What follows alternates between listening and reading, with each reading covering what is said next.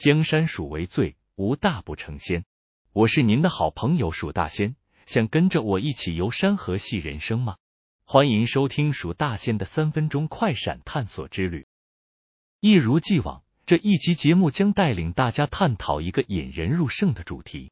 今天我们要谈的是骄傲。在这个充满挑战和机会的世界中，骄傲是一种双面刃。它可以启发我们做出伟大的成就，但同时也可能让我们跌入自大的深渊。所以，让我们开始今天的探索之旅，看看骄傲是如何影响我们的生活吧。我们先来讲一个关于自信和骄傲的故事。有一位年轻的女士，名叫梅丽莎，她从小就被人们称为自信满满的梅丽莎。她总是相信自己，充满勇气。并且在学业和事业上都表现优秀。然而，随着年龄的增长，梅丽莎开始感到骄傲自大。她拒绝接受别人的建议，并忽视了自己的不足之处。最终，这种骄傲导致了她失去了许多重要的机会。这个故事告诉我们，骄傲若不加以节制，可能会阻碍我们的成长。现在，让我们转向一个不同的角度，谈谈一位杰出的科学家——艾萨克·牛顿。牛顿以他的万有引力定律和运动定律而闻名于世。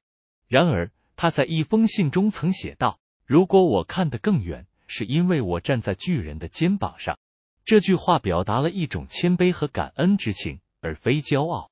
牛顿知道，他的成就是建立在前人的基础之上。他不是因为自己的卓越才能才取得成功，而是因为他谦虚的接受了前人的启发。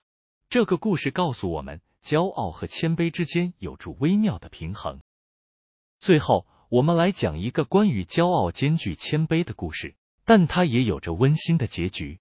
有一位名叫苏珊的年轻艺术家，他对自己的画作充满自信，更可以说是相当自满，并梦想能在画廊展出。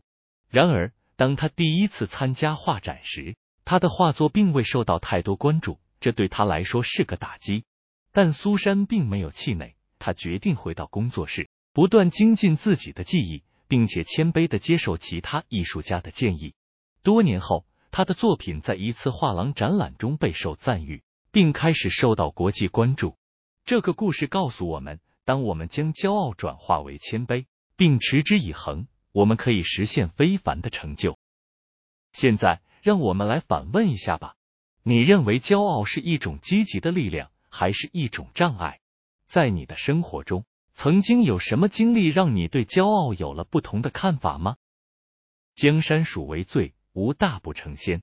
在探索骄傲的世界中，让我们记住这句话：谦卑和自信可以共存。我是蜀大仙，我们下次再见。